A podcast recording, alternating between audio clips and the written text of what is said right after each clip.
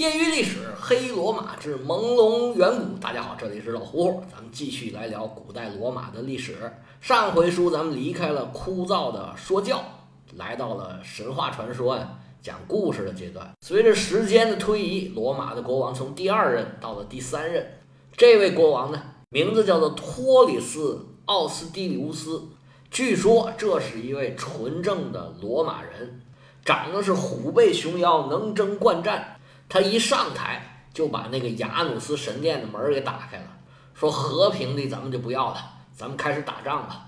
他上来就把目标瞄准了拉丁人的盟主阿尔巴城。这位托里斯国王想要征服阿尔巴，但是呢，他又不想付出战争的代价，于是啊他就想了个主意，就跟阿尔巴国王谈判，说我们这仗呢是不打不行了，但是呢。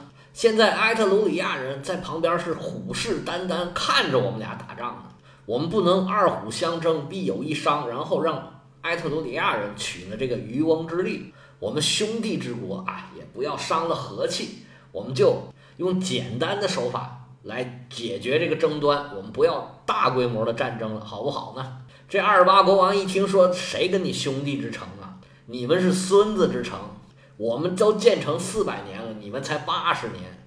不过现在呢，罗马兵强马壮，也没有必胜的把握。我们虽然可以据险死守，但是他说的也不是没有道理。这个埃特鲁里亚人呢，确实是很麻烦的一件事儿。那你说说，你打算怎么办呢？托里斯说：“不如咱们就这样吧，我们各选三个战士，一边仨，一共六个人，让他们决斗，最后没死的那方就算获胜。”你看好不好？至于为什么是三个人啊，为什么是三兄弟？哎，这个你甭管，合理不合理的，他传说里边就这样了。这二八国王一听说好啊，嗨，甭管说是真正好不好啊，总之他就觉得很好。行啊，咱们各自张罗去吧。约定了时间地点，大家分头各自准备。准备决斗的第一道工序是干啥呢？哎，肯定是选人。你说巧不巧？罗马的队伍里面正好有个三胞胎兄弟，三胞胎兄弟全部都姓赫拉斯。更巧的是，阿尔巴也有个三胞胎兄弟，全部都姓居里亚斯。也有说不是三胞胎，就是三兄弟的。总之吧，双方都选定了这三兄弟作为代表各自国家决斗的这个选手。至于为什么这么残忍，一定要让。三兄弟一起去，要绝了他们的根儿，这个就不管了。反正呢，传说里面就是这么说的，可能这么说呢，有点意思，比较好听，戏剧性强一点。罗马的赫拉斯三兄弟啊，年轻小伙子说要为国争光，出去决斗啊，这热血沸腾啊，准备奋勇杀敌，为国争光，为自己争得荣誉。但是他们的父亲知道这一去啊，凶多吉少。能不能回来都很难说，就算回来了，没准儿也是受伤落残疾了。这心情啊，就是很矛盾。而他们的母亲跟姐姐妹妹得知这消息，就更加是泣不成声了。不过命令已经下了，到了出征的时候，这个老赫拉斯啊，就把武器分给这个三兄弟。这三个兄弟啊，各自伸出右手，向宝剑宣誓，说我们一定竭尽全力为国尽忠。旁边他们的母亲和姐妹啊，都已经哭晕过去了。尤其他们一个大姐，已然嫁给了对方的居里亚斯兄弟之一啊。这时候这心里啊，简直就是一团乱麻。法国十八世纪到十九世纪，有一个大画家叫雅克·路易·大卫，就把这个场景画了一幅非常有名的名画，就叫《荷拉斯兄弟之事》。这幅画，我相信很多朋友都看过。我以前也看过，不过最早的时候呢，没想到这个故事跟这个画有什么关系。后来了解了古罗马的历史，哎，不是历史了，古罗马的传说，知道了一些细节，才把这个画啊跟这个事儿给联系起来。这位画家大卫老师啊，是非常重要的一个大画家，他是法国的新古典主义的奠基人，而这幅画呢。又是他的成名之作。这位大卫老师啊，从小就很有美术的天赋，不过命不太好。他九岁的时候，父亲就被杀了；母亲呢，因为丈夫死了，就没办法生活，就离家出走了。画家小的时候呢，是跟他叔叔一起过的。不过是金子总会发光的，他十六岁就考进了巴黎的皇家绘画雕塑院。那个时候啊，法国是全世界艺术的中心，它这个皇家艺术雕塑院，那应该是全世界最好的美术学院了。我们现在中国人如果想考美院的话，你学画画一般就是从素描开始，然后呢，逐渐进入色彩，画一些水粉画啊、丙烯画，最后呢，有的孩子学一些油画，有的不学就直接参加高考了，中间还穿插一些速写的内容。这套教学的方法就是那个时候法国人创立的。其实并不是说必须要这样学才行，而是说这样学呀，它教起来比较方便。考试呢，考起来呢也容易评分儿，但是这套方法呢，法国人早就不用了。主要原因呢，就是刚开始学素描的时候，这素描啊太枯燥、太难，没有意思，会限制这个孩子的想象力，抑制孩子的创作欲望。尤其是现代和当代艺术，创意是摆在技巧前面的。我老胡胡呢和朋友合办了一个画室。我们的宗旨就叫做会画画不如爱画画。教孩子画画，首先要保护孩子的创作欲望。而到了十九世纪，一方面呢，是因为摄影术的发明，写实的绘画艺术啊受到了很大的挑战。你再写实，你也没有照相机写实啊。而印象派的崛起，就让古典主义这些画派啊不再是绘画的主流了。所以法国人啊早就把他这一套教学方法弃之不用了。全世界只有我们中国才这么考艺术学院，其他所有的基本都是要求学生提供作品集。他们的观念是说，绘画的技巧呢可以练，但是你创作的热情不能没有。而这位大卫老师呢，刚上艺术学院的时候啊，不是很得志，他自己是对自己的天才呢是很骄傲的，但是呢，连续三年的比赛都没有考出名次来。我们知道这艺术家呀，往往都是比较走极端的。他老是得不了奖啊，恨不得都把自己给逼疯了，要自杀了。直到他二十六岁的时候得了一个奖，他来到了罗马，得了一个罗马奖，得到了一笔奖学金，去意大利啊去研学。意大利可是文艺复兴的发源地，他在意大利刻苦学习，吸收这些古典的营养，基本上创作的路子就奠定了。到一七八五年的时候。他画了这幅画《荷拉斯之誓》，这幅画呢是在罗马画的。回到巴黎，把这画一展出，立马引起了巨大的反响。大家注意这个时间啊，一七八五年还有四年，一七八九年就是法国大革命了。这个时候啊，正是启蒙运动的高潮时期。而这幅画呢，原来是路易十六啊定做的，结果他没有按照路易十六的要求来画，加强了这种。个人英雄主义的表现，应该说是给革命啊添了一把柴。后来画家呢也对革命呢还是很有热情的。他到一八九三年的时候，呃不对，一七九三年，他完成了自己的最著名的一个杰作，叫做《马拉之死》。这个画我相信很多朋友都看见过，就是马拉泡在浴缸里被人刺杀了啊。这画我们就不敞开讲了，扯得太远了。后来，这位画家呢，当了拿破仑的宫廷画家，画了很多拿破仑的画。我把《荷拉斯兄弟之誓》这幅画呢，贴在了文稿的下边，在公众号和喜马拉雅上面看的朋友都能看见。有兴趣的朋友可以欣赏一下这幅画。这位大卫老师呢，画了不少关于古罗马题材的画，还有一幅画叫做处决自己儿子的布鲁特斯，这个呢，也是古罗马一位很重要的人物。等讲到的时候。我们再来看一下这幅画。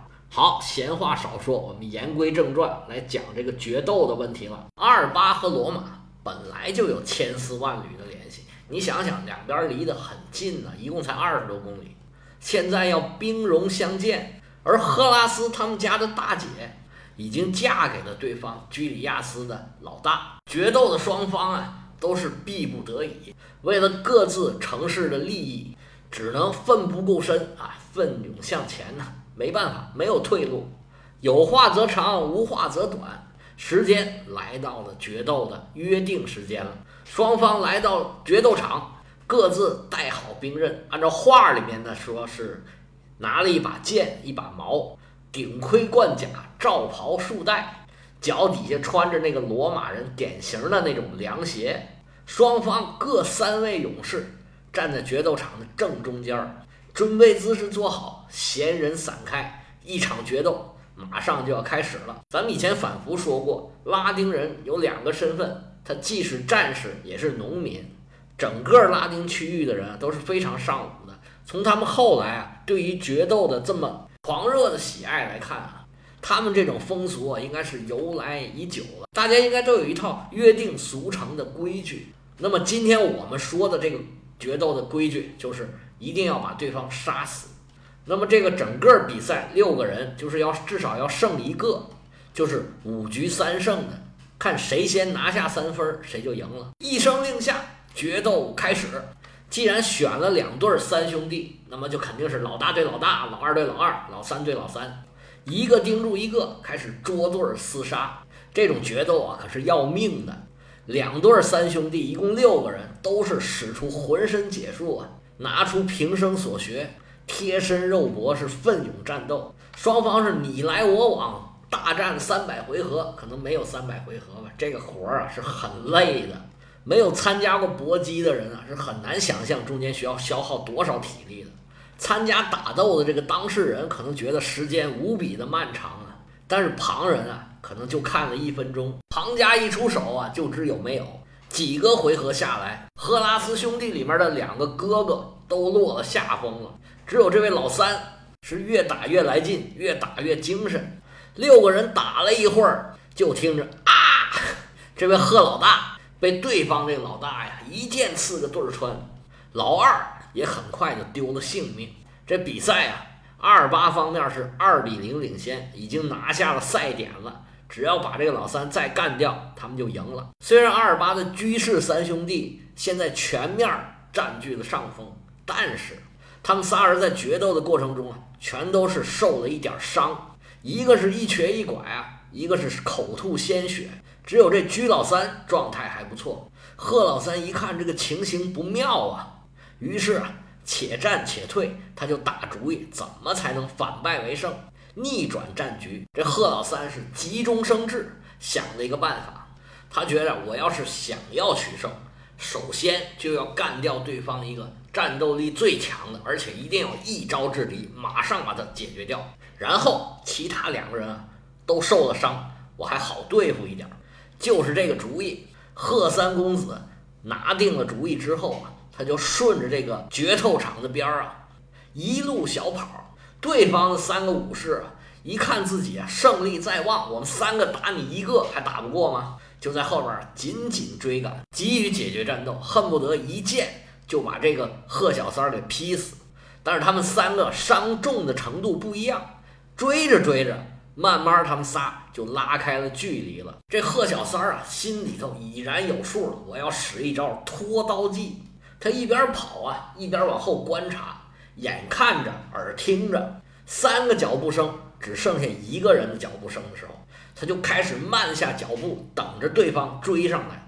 这位居老三一看对方脚步慢下来了，以为是体力不支，一边跑啊，一边就把自己的剑举起来了。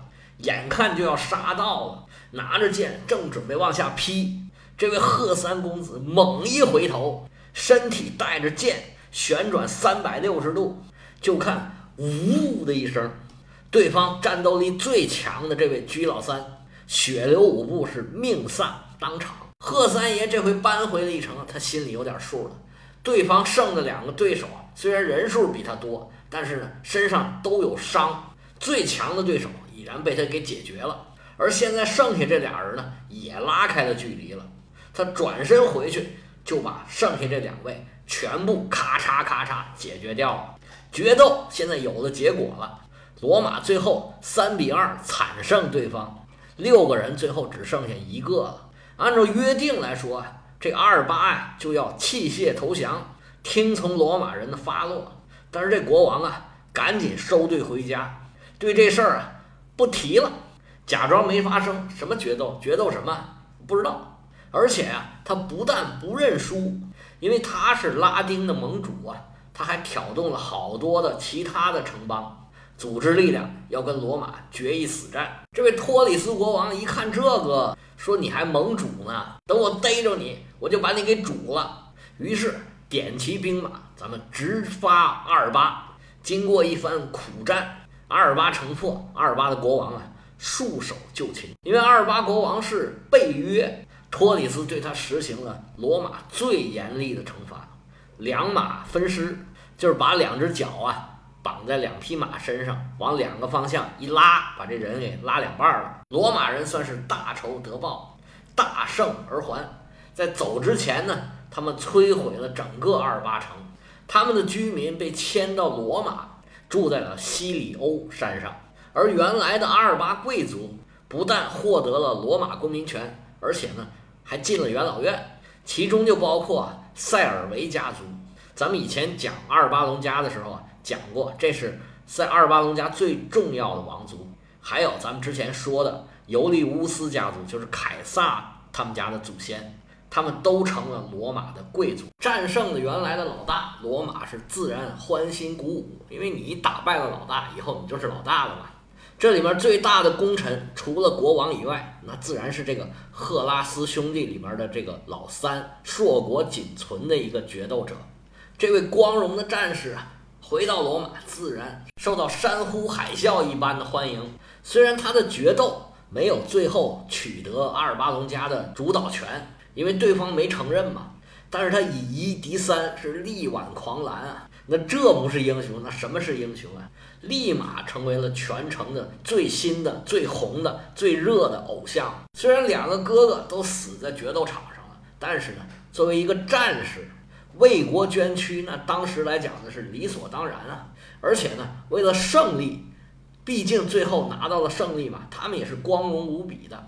贺三公子走在路上啊。一路上人都跟他打招呼，国王都在夸奖他。这一路上耳朵都已经灌满了。进城的时候，国王特意给他安排了一匹高头大马，他佩戴着全副的武装，而且呢身上披着沾满了鲜血、带着对方居里阿斯家族族徽的一件斗篷，穿城而过。这三爷心里面这个美呀，心里说：行了，我这辈子算是行了。经过这种无比荣耀的仪式，回到家里以后，家里面自然也是好吃好喝好待见。别的不说，终于回来一个，虽然死了俩，但是呢，也算所谓桃园三结义，这孤独回来了一针儿，算是劫后余生吧。其实这个时候啊，全家人的心里面都非常的复杂，不管立多大功，受多大的赏，三个儿子只剩一个了，尤其家里面的女眷。他的妈妈和姐姐，这位妈妈还算有一个儿子回来，有一点宽慰。这个姐姐呀，已然是许配给了居里阿斯的三兄弟之一。她不但两个兄弟死了，自己的丈夫也死了，而眼看着自己的三弟还身披着自己丈夫的那个斗篷，得意洋洋，正朝自己这边走呢。